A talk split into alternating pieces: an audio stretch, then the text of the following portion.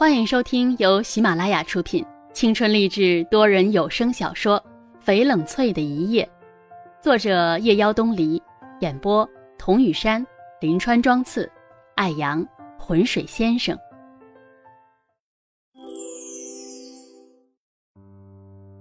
晚上，他们去菜市场买菜。秦慕年手里提着几个装着菜的塑料袋。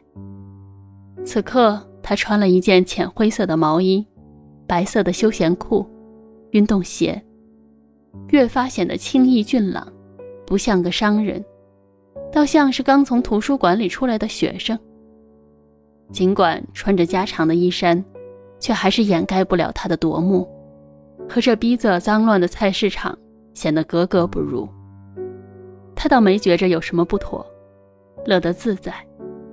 跟在冷翠身后，帮他把玉米、土豆装进袋子里。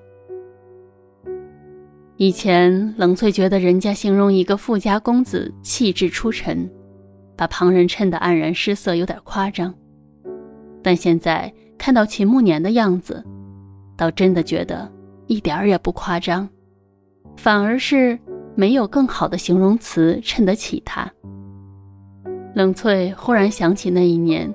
他跟他在小树家那段日子，平和安静，他就跟一个寻常男子一样，帮他洗菜生火，过着平淡如水的日子。等到他把最后一盆排骨汤端上桌后，秦慕年的脸上毫不吝啬的出现了满足的笑容。李妈做饭的手艺真是一年不如一年了。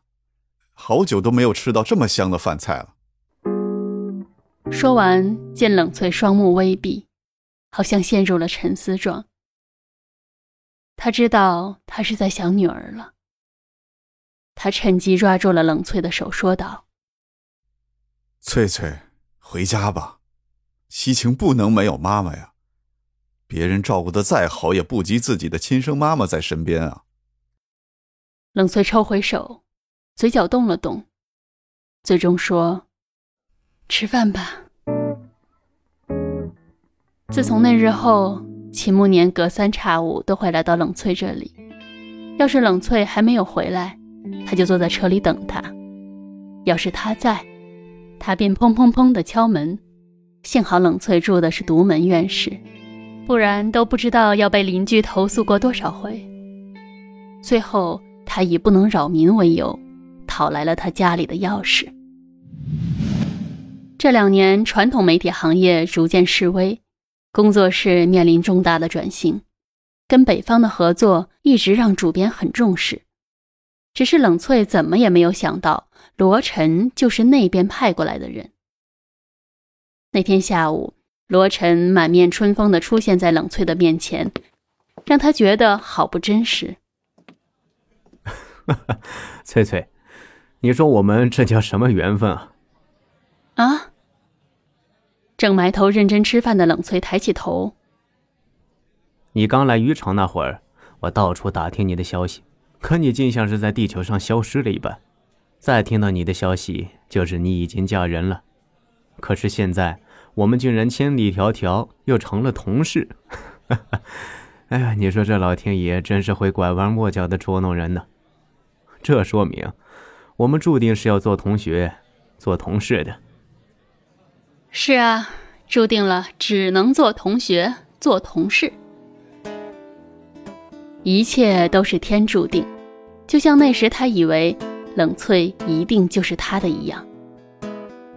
一晃八年过去了，他的大儿子都已经六岁了。当年听到冷翠结婚的消息，他怎么也不能相信。直到他看到半幅报纸都是他跟秦慕年的照片，罗晨才死了心，认了命。人生就是这样吧。他原本以为这辈子再也不会见面，可是冷翠现在就坐在他的对面，安安静静的吃一顿饭，这让他觉得前尘往事恍然如梦。上次他们见面，因为时间的关系，没有多交谈。现在他们竟又再次成了同事。为了方便，主编给罗晨配了辆车，冷翠也略尽地主之谊，带罗晨好好观赏了一遍渔城风光。秦慕年看着冷翠，握在方向盘的手指关节已经泛白。冷翠一直笑意盈盈的在和车上的人交谈，眉角眼梢都是笑意。下了车还这么恋恋不舍的不想进屋，反而和车上的人相谈甚欢。一股莫名的火焰蹭蹭蹭的燃烧起来。只听见“砰”的一声，冷翠吓得惊叫起来。车子相撞的那一刻，秦慕年才看清了车上的人，不自觉的笑了。男人实在太普通，中年发福，身材走样，还戴了副硕大的黑框眼镜。秦慕年径直走到冷翠面前，高大的身形生生堵住了冷翠的视线，随手递给男人一张名片，一边说：“直接找他的律师交涉。”眼睛却看着冷翠，一边推着冷翠进屋。冷翠实在难以相信，刚刚那一幼稚行为竟然是秦慕年所为。不过不等他说话，秦慕年就已经用行动堵上了他的嘴。冷翠拒绝他，阻止他，他就更加猛烈的向他索取，直到他满眼满心都是他。冷翠答应了西晴，要带他去游乐园。西晴一只手牵着妈妈，一只手牵着爸爸，快乐的像是要飞起来。旋转木马永远都是孩子的童话。秦慕年抱着西晴，西晴伸出小手去拉冷翠的手。清脆的笑声荡漾在空气里。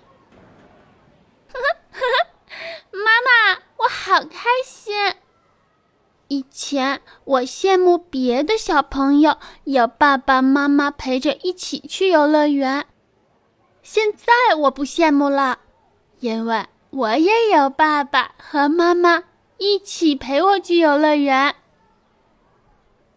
冷翠心里一阵一阵的泛酸，她始终是对不起这个女儿，都是大人的自私牵累了孩子。秦慕年蹲下来，宠溺的说。西行啊，想不想吃冰激凌啊？爸爸去给你买好不好啊？秦慕年手里端着两个甜筒冰激凌，远远的朝他们走过来。那阳光好似长在他身上一样，从他的背后渗出来，又像是一张网，捕捉了这世间所有的光芒。冷翠想起一首诗：“白马湖平秋日光。”紫菱如锦彩鸾翔，在想什么呀？他回过神来，接过他递过来的甜筒冰淇淋，思绪一阵混乱，记忆又回到了多年以前的那个除夕夜。秦慕年捧着两个雪团，傻里傻气的样子，格外认真的听他说话。原来已经过去这么多年了。原来，竟有这么多的回忆。秦慕年见冷翠愣愣出神，趁机握住了冷翠的手。翠翠，回家吧，西晴需要你。冷翠不说话，轻轻拂去了他的手，牵了西晴往前走去。本集已播讲完毕。我是雨山，如果您喜欢这部小说，请订阅专辑，更多精彩内容，我们下集继续。